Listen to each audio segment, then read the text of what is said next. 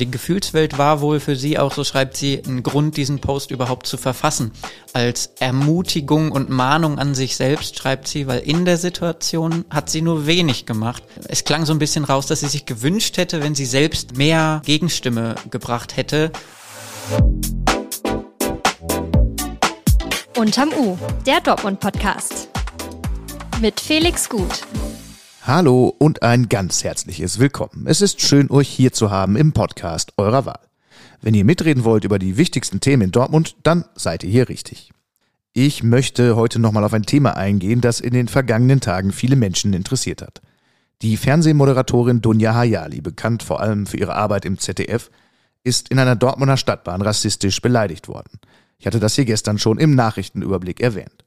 In sozialen Medien hat der Vorfall gewaltige Resonanz ausgelöst. Ich möchte heute noch einmal mit meiner Kollegin Sophia Wibbeke darauf blicken, was eigentlich genau passiert ist und wie man in solchen Fällen reagieren sollte.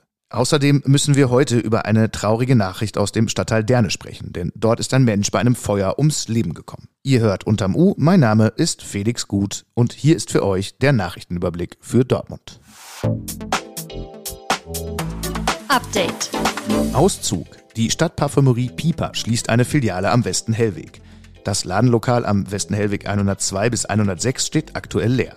Piper begründet das mit einer Neustrukturierung im Filialnetz. Die Nachfolge an dieser Stelle soll der Modeschmuckhändler Bijou Brigitte antreten. Piper betreibt weiterhin mehrere Filialen in Dortmund, darunter auch eine weitere auf dem Westen Hellweg. Das Unternehmen ist auch Werbepartner von Borussia Dortmund und präsentiert dort unter anderem die Zuschauerzahl bei jedem Heimspiel. Aufwand. Mehr als 100 Einsatzkräfte von Polizei, Zoll, Veterinäramt und acht weiteren Behörden haben den Verkehr an der Emscher Allee kurz vor der Auffahrt zur A2 kontrolliert. Im Blick hatten sie vor allem Lkw und andere gewerbliche Fahrzeuge. Jede Menge verrosteter Sprinter und Lkw mit unzureichend gesicherter Ladung seien aus dem Verkehr gezogen worden, hieß es von den Sicherheitsbehörden. Rund um die Einsatzstellen staute sich der Verkehr. Abgeblitzt. Die Polizei Dortmund darf vorerst die Standorte ihrer mobilen Radarfallen nicht mehr öffentlich nennen. Das ist mit einem Erlass des NRW-Innenministeriums nun amtlich. Autofahrer müssten demnach jederzeit und an jedem Ort mit nicht vorhersehbaren Kontrollen rechnen. Dahinter steht eine neue Strategie zur Vermeidung von Unfällen. Seit knapp zehn Jahren hat die Polizei täglich die Straßen genannt, in denen sie blitzt. Ab heute gehört das der Vergangenheit an. An dieser Stelle folgt ein Hinweis auf unseren Werbepartner Wildaway.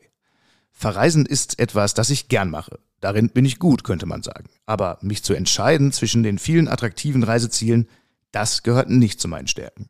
Seit ich unseren Werbepartner Wildaway kenne, fällt mir das wieder etwas leichter.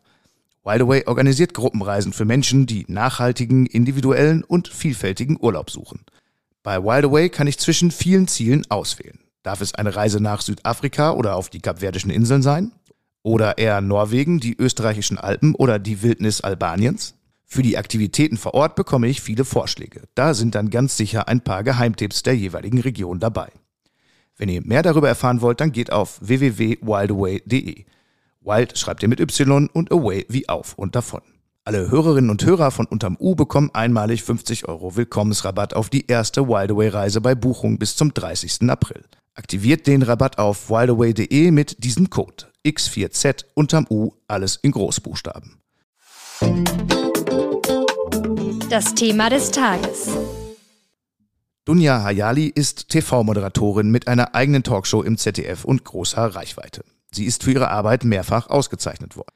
Sie ist auch dafür bekannt, sich in politischen Debatten klar zu äußern und sich gegen Rassismus und Fremdenfeindlichkeit deutlich auszusprechen.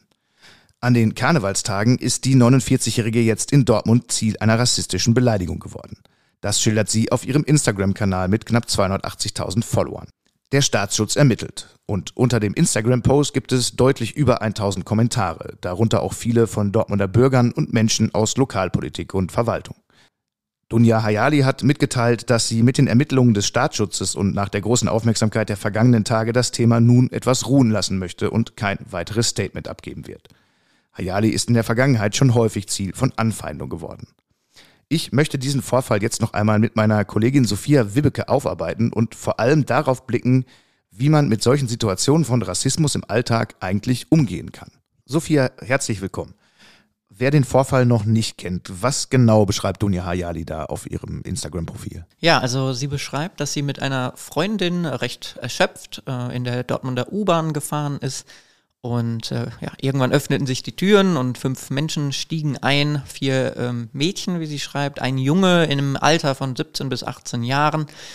Ja, und die waren wohl angetrunken, hatten Schnapsflaschen in der Hand, ein Grinsen im Gesicht, das schreibt sie so. Und als sie sie gesehen hatten, haben sie wohl in ihre Richtung die Nazi-Parole Deutschland den deutschen Ausländer rausgerufen. Sie hat sich ja dann nach einigen Tagen auf Instagram zu dem Thema geäußert. Was für Reaktionen gab es auf diese Veröffentlichung? Tatsächlich, ich bin die gerade auch noch mal ein bisschen durchgegangen. Viel Solidarität, auch fast schon Mitleidsbekundung, dass sie sowas erleben musste. Ähm, gerade ja auch als äh, bekannte Person mit einem sichtbaren Migrationshintergrund. Es wurde viel auch äh, politisch in der Kommentarsektion, in dem angesprochen wurde, dass ja der Rechtsruck immer schlimmer werden würde, etc. Aber grundsätzlich, und das zog sich durch fast alle Kommentare, gab es viel Solidarität und vor allem auch Verständnis dafür, dass sie eben nicht das harte Kontra gegeben hat, was sie ja eigentlich sogar selbst bereut hat. Das hat sie ja so ein bisschen reflektiert, wie sie ohnehin viel über ihre Gefühls Welt auch in dieser Situation gesprochen hat. Was waren da so die Punkte, die sie da beschrieben hat? Genau, die Gefühlswelt war wohl für sie auch, so schreibt sie, ein Grund, diesen Post überhaupt zu verfassen. Als Ermutigung und Mahnung an sich selbst, schreibt sie, weil in der Situation hat sie nur wenig gemacht.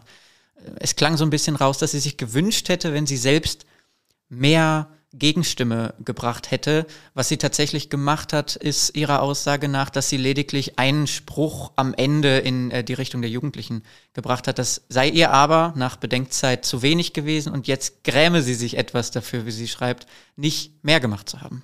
Wie geht es jetzt weiter? Die Täterinnen und Täter, die mutmaßlichen, sind dann ja ausgestiegen nach diesem Vorfall. Gibt es denn jetzt überhaupt eine Chance, dass da noch die Leute ermittelt werden, die dahinter stecken?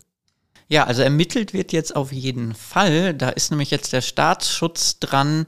Ähm, und zwar gar nicht, weil äh, Dunja Hayali eine Anzeige erstattet hat. Nein, die müssen ermitteln, wenn sie in Kenntnis von so einem ähm, Vorfall kommen, denn das handelt sich da um äh, den Verdacht zur Volksverhetzung und das wäre ein Offizialdelikt und da muss die ähm, muss äh, der Staatsschutz ermitteln, auch wenn eben keine Anzeige vorliegt. Ob das natürlich dazu führt, dass die auch gefunden werden. Das liegt jetzt natürlich am Ablauf der Ermittlungen und die, der Auswertung des Bildmaterials. Du sagst Bildmaterial, denn das Ganze ist ja in der Bahn von DSW 21 passiert, die ja häufig mit Videokameras überwacht werden oder auch die Bahnsteige vor allem. Äh, was sagt denn das Unternehmen zu dem Vorfall und wie unterstützt es da die Ermittlung? Ja, also da hat ähm, ein äh, Sprecher der DSW schon bestätigt, die Polizei hat das Videomaterial des Tages angefordert. Ähm, sagt aber da auch gleich, dass es besser gewesen wäre, ähm, wäre eine Anzeige oder ähnliches früher passiert, denn ähm, es wurde darauf aufmerksam gemacht, dass es einfach aus datenschutzrechtlichen Gründen gar nicht möglich ist, so Aufnahmen ähm, aus Fahrzeugen lange ähm, zu speichern. Das sind teilweise 48 Stunden, teilweise 96 Stunden. Nur dann, wenn wirklich was passiert und die Fahrer darauf reagieren können, die haben nämlich so ein ähm, so einen Knopf, der besagt, ah, Achtung, hier passiert was. Und dann können nämlich ähm, die Aufnahmen auch 30 Tage gespeichert werden. Deswegen bleibt jetzt abzuwarten, ob auf dem Bildmaterial noch wirklich die Tat zu sehen ist. Jetzt steht Dunja Hayali ja als Person und auch wegen ihrer politischen Positionierung gegen Rassismus und Fremdenfeindlichkeit stark in der Öffentlichkeit. Ist es denn möglich, dass die Beleidigung ihr persönlich galt oder war sie da Zufallsopfer vielleicht? Möglich ist es natürlich immer, zumal Dunja Hayali ja auch einen äh, Migrationshintergrund hat. Ihre Eltern sind beide äh, Iraker. Und das macht sie ja auch in ihrem öffentlichen Auftritt ähm, oft zum Thema. Also das ist meistens auch bekannt, wenn man sie kennt. Und ähm, das kann natürlich ursächlich gewesen sein, muss es aber nicht. Also da würden wir uns sehr auf dem Gebiet der Spekulation begeben. Hier kann es sich genauso um ähm, Jugendliche gehandelt haben, die was getrunken haben und provozieren wollten. Sie beschreibt ja am Ende vor allem ein Phänomen, das einer Reihe von migrantisch gelesenen Personen bekannt ist. Rassismus im Alltag. Was kann ich denn tun, wenn ich eine solche Situation beobachte, beispielsweise in der U-Bahn? Ja, also da haben wir vor allem auch mit äh, Christian Lüttke gesprochen, ein Verhaltenspsychologe. Der hat betont, wenn man Zeuge von so etwas wird, ist es absolut oberste Priorität, sich nicht in Gefahr zu begeben. Ja, also man soll jetzt nicht einfach Kontra geben, um des Kontras willen. Wenn man sich selbst dadurch nur in größere Gefahr bringen würde, sollte man es lassen. Wenn die Situation es aber zulässt, dann sollte man wirklich Bescheid sagen. Nicht zwingend nur gegen diese gröhlenden Menschen vorgehen, wie in dem Fall, sondern auch unbedingt, das habe ich gerade schon angedeutet beim Bildmaterial, ähm, den Fahrern der DSW Bescheid geben. Die haben nämlich diesen Knopf und haben natürlich auch am Ende das Recht, diese Leute rauszuschmeißen. Also wenn man sich unsicher ist, soll man jetzt diese, in, in dem Fall pöbelnden Menschen oder aggressiven Menschen konfrontieren ähm, oder zum Fahrer gehen. Das, dann kann man sich immer auch für den Fahrer entscheiden. Dann hat man die sicherere Variante und auch eigentlich immer zumindest die erfolgsversprechendere Variante. Kann ich solche Fälle denn auch zur Anzeige bringen, wenn ich das beobachtet habe? Ja, das kann man und sollte man auch zur Anzeige bringen. Das hat die Polizei auch gesagt, denn je schneller man das tut, desto eher kommt man an verwertbares Videomaterial oder, wenn es wirklich schnell ist, kann sogar, ähm, sagt die Polizeisprecherin äh, Carina Dupont, dann kann die Polizei sogar möglicherweise noch an dem Tag vor Ort suchen und vielleicht sogar noch die Täter aufgreifen. Kommen wir nochmal ganz kurz zu dem, was die Jugendlichen gerufen haben sollen, den Spruch Deutschland den Deutschen. Ich würde diesen vergleichsweise alten Neonazi-Spruch jetzt nicht hier reproduzieren, wenn es nicht ein ziemlich erschreckendes Phänomen gäbe, was sich gerade in ziemlich vielen Städten beobachten lässt. Und zwar taucht dieser Ausspruch auf einmal auf Schlagerpartys jetzt etwa zu Karneval auf. Was steckt da genau dahinter? Ja, tatsächlich. Und auch öfter schon in unserem Umfeld, zuletzt äh, beim Karneval in Olfen.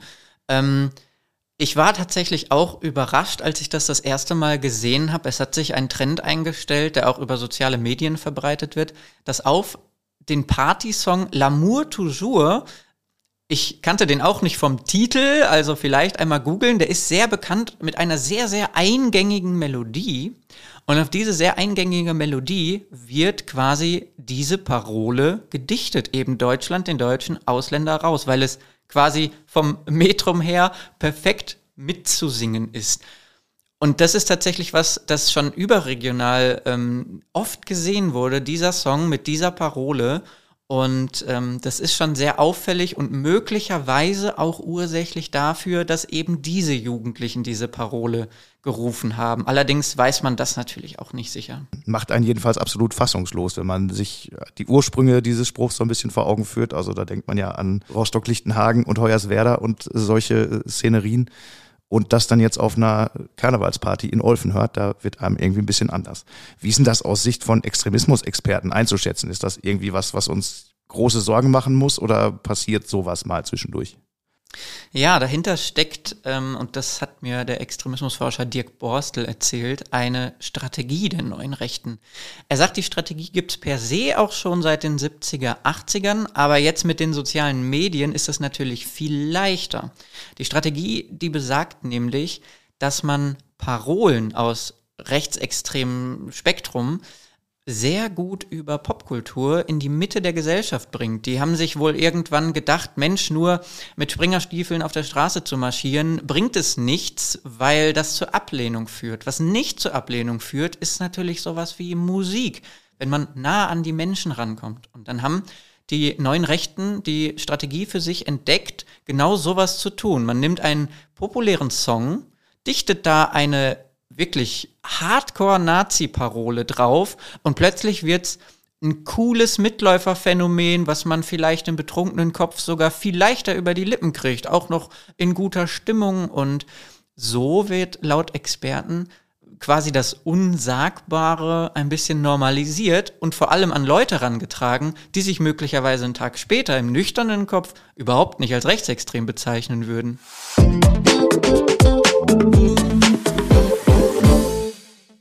Dieser Einsatz für die Dortmunder Feuerwehr hatte das schlimmste aller vorstellbaren Enden. Ein Mensch ist bei einem Brand in einem Haus an der Straße im Schellenkai in Derne ums Leben gekommen. Das Haus ist vollständig abgebrannt, die Löscharbeiten dauerten mehrere Stunden. Die Feuerwehr konnte den Bewohner nur noch tot bergen. Wir hören hier in eine Einschätzung des Einsatzleiters der Feuerwehr Ralf Schröer hinein. Als wir eingetroffen sind, wir wurden alarmiert um 2.41 Uhr. Da war schon hier eine massive Rauchentwicklung auf der kompletten Straße zu sehen. Es sind ungefähr 15 Meter in beide Richtungen. Wir haben dementsprechend dort angehalten und sind dann direkt mit Kräften entsprechend vorgegangen, weil die Flammen schlugen schon aus dem Gebäude im Erdgeschoss heraus, nach vorne sowie auch nach hinten. Also Informationen haben wir sehr schnell bekommen, dass noch eine Person vermisst wird, als die ersten Flammen niedergeschlagen wurden und so ein bisschen sich auch diese Energie, die ähm, ersetzt hatte, konnten wir entsprechend vorgehen. Mein Kollege Andreas Schröter war außerdem rund um den Ort des Unglücks unterwegs, wo viele Nachbarn bewegt auf den tragischen Vorfall reagiert haben. Hier sind einige der Eindrücke, die Andreas aus Derne mitgebracht hat. Ja, ich habe eben schon mit einem Anwohner gesprochen, der hier direkt gegenüber wohnt. Er ist wach geworden, weil draußen es Geschrei gab. Wohl einige Mädchen äh, haben, äh, sind auf den Brand aufmerksam geworden, haben dann noch versucht, äh, an dem Haus zu schellen, weil sie oben Feuer aus dem Dach äh, schlagen gesehen haben. Aber da hat niemand aufgemacht. Offenbar hat der Mann, der, der hier gelebt hat, allein in dem Haus gelebt, obwohl es früher von vielen, von vier verschiedenen Familien sogar bewohnt worden sein soll. Das ist ein altes Haus, etwa Baujahr 1923. Der Mann, der hier gewohnt hat, wird als, als ordentlich beschrieben und unauffällig, etwa 45 bis 48 Jahre alt. Auch in der täglichen Podcastarbeit können natürlich kleine Fehler passieren. Am Dienstag habe ich euch hier erzählt, dass am 23. April der nächste Dortmund-Tatort läuft. Das war leider Unfug. Die Folge mit dem Titel Cash ist schon am Sonntag, den 18. Februar zu sehen. Dann und nicht erst im April startet auch das gemeinsame Tatort-Gucken in der Pauluskirche. Beginn ist um 20.15 Uhr. Damit danke fürs Dabeisein und Zuhören. Wenn euch noch Infos zu den Themen fehlen, dann findet ihr die in den Show Notes, wo ich euch alles Wissenswerte zusammengestellt habe. Schaut euch doch gern auch das RN Plus Angebot für drei Euro in den ersten drei Monaten für Podcast-Hörerinnen und Hörer an. Wir freuen uns über eure Anregung zu dieser Folge und zu anderen Themen per Mail an unter-u.ruhrnachrichten.de oder über die Kommentarfunktion. Abonniert diesen Podcast, lasst uns eine Bewertung da und empfehlt uns gerne weiter, wenn euch das gefällt, was wir hier machen. Bleibt so angenehm, wie ihr seid und viel Freude bei dem, was jetzt noch vor euch ansteht. Alles Gute.